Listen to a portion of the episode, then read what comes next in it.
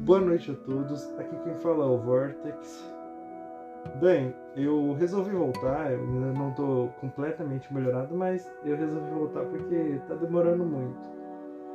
E hoje eu gostaria de compartilhar uma pesquisa que eu desenvolvi recentemente. Uma pesquisa que vai mudar a visão na medicina e na tecnologia. É, eu estava estudando uma forma de estimular as próprias células do nosso corpo a se regenerarem através de estímulos de vibração e frequência. Nessa pesquisa, eu já faço essa pesquisa desde mais de um mês que eu estou realizando essa pesquisa.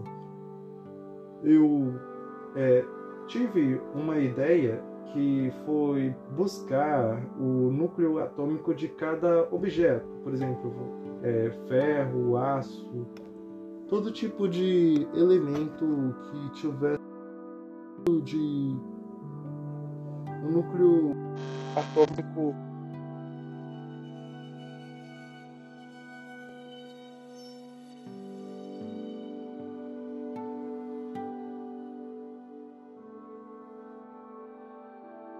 se eu pudesse entender cada é, vibração do núcleo atômico de cada objeto, eu teria já uma ideia.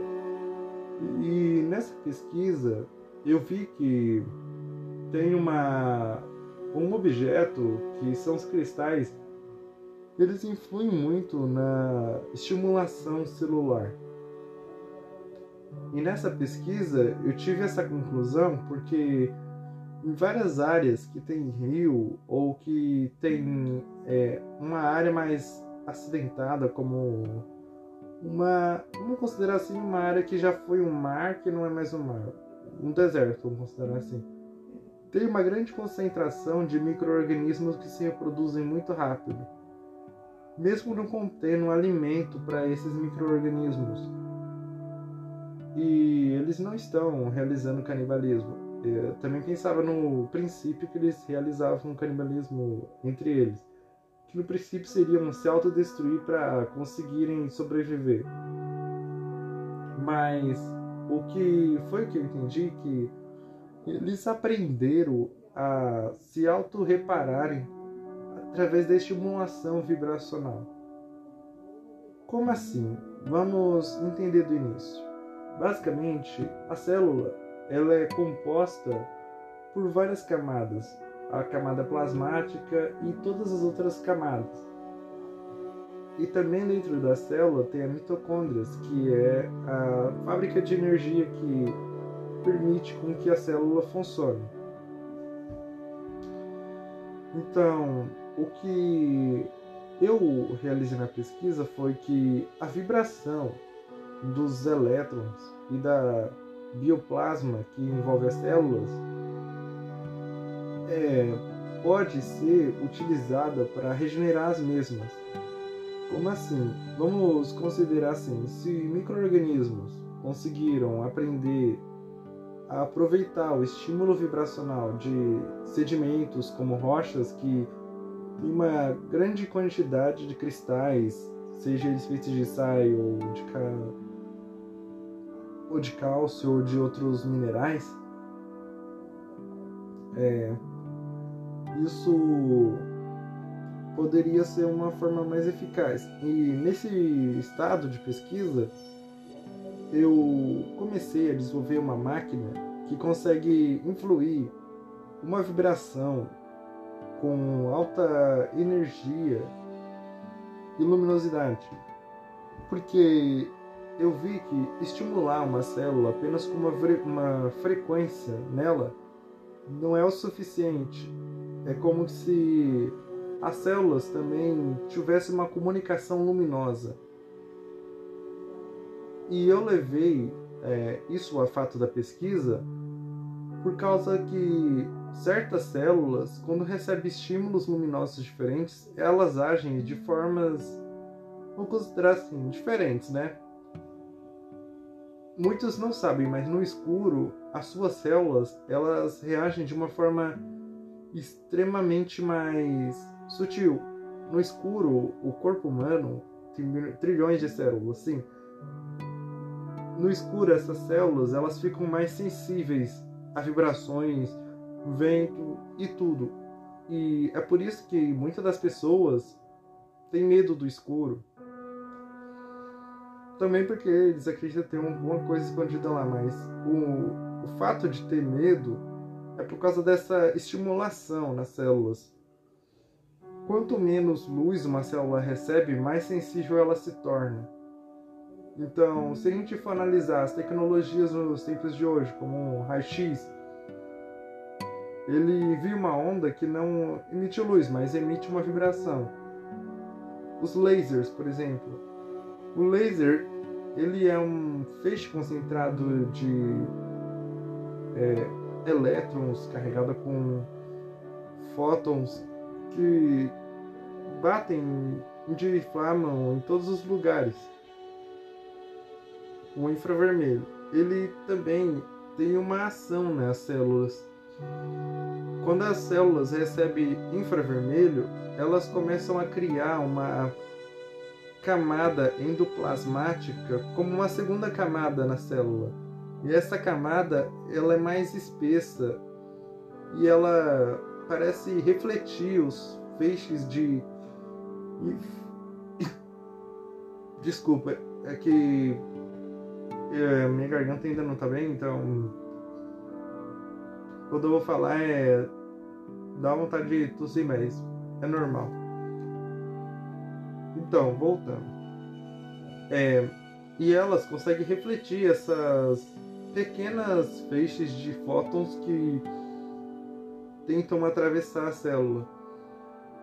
E isso é muito importante de entender porque para desenvolver uma tecnologia que permita a regeneração, você tem que ver qual luz ela se adapta, que, que a célula vai se adaptar e que vibração a célula vai considerar, é, vamos dizer assim, familiar. Então eu construí uma, estou construindo ainda e basicamente ele é composto por dois cristais de quartzita, duas bobinas com 1200 voltas de cobre fio esmaltado com 0,3 milímetros de espessura. Um, no centro eu vou colocar uma chapa de alumínio externa porque é, tem a capacidade de impedir que elétrons sejam perdidos. E nessa chapa de alumínio eu vou colocar um fio de realimentação no circuito. Que eu vou fazer um circuito de frequenciômetro para que quando eu modifique as frequências, as bobinas comecem a vibrar e gerar esse campo de vibração. E as bobinas elas vão ao redor do cristais. Os cristais vão ficar ao redor da bobina e vão receber a vibração. Eu vou fazer essa experiência, eu vou fazer essa experiência no caso, por o equivalente a quatro semanas. A experiência básica vai ser as principais: uma célula de cebola, uma célula de uma folha, uma célula de um fio de cabelo.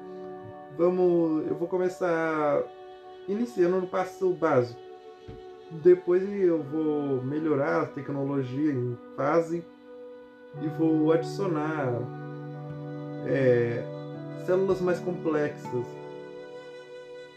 Por exemplo, em vez de uma célula de cebola, eu posso colocar, sei lá, uma cebola e analisar cada célula e ver sua infração. E caso você esteja se perguntando como é que eu vou ver as células e ver se elas estão se regenerando. Então,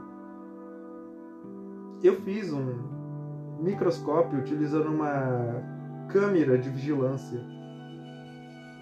e umas lentes de DVD com de câmera normal. Eu apenas peguei essas lentes e subcoloquei elas numa subposição que permita com que eu tenha um zoom de 200 vezes mais do que teria em uma lente comum. E tem outras lentes que ajudam a dar muito mais zoom. Então eu fiz um, vamos dizer assim, microscópio improvisado para me poder estudar algumas coisas. E é isso. É, por enquanto, está na fase de criação. Eu terminei a parte da pesquisa que Bem, vamos considerar assim que eu terminei parte da área da pesquisa, porque agora eu vou terminar de construir a máquina e vou realizar os testes e desenvolvimento. Mas eu creio que se eu tiver avanço nessa tecnologia, a medicina pode avançar em milhões de anos ou muito mais. Por exemplo, essa tecnologia pode melhorar e se tornar uma bobina maior uma sala em que a pessoa e também tem outros tipos de vibração e frequência e um tipo de uma sala especial que tem uma bobina, toros especial e talvez a gente já tenha dominado a vibração molecular e dominando essa vibração molecular essa sala poderia ser uma sala que a pessoa que está doente ou que está com algum problema entre nessa sala e eles estimulam uma vibração e esse campo eletromagnético alto vibracional consiga estimular as moléculas de água a se repelirem. A pessoa levita até a bobina torus e aí essas vibrações estimulam as células a se auto-regenerar. Também tem a possibilidade de desculpa desenvolver a uma força de luz, uma, uma nova tecnologia de luz que se envolve ao redor da pessoa e estimulando também a estimulação celular.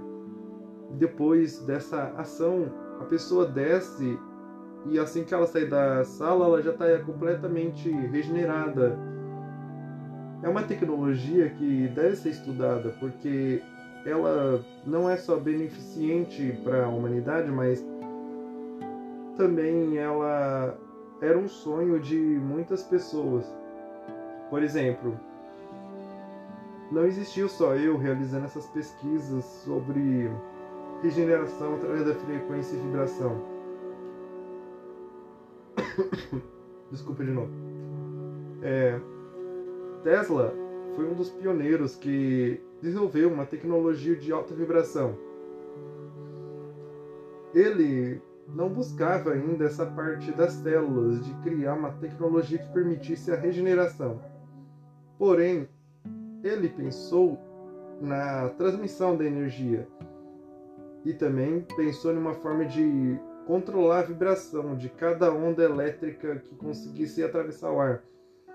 E pensando nesse princípio, poderiam ser feitas várias coisas entre uma tecnologia que permitisse fundir materiais sem precisar aquecê-los com alguma fonte de calor externa ou com outros meios.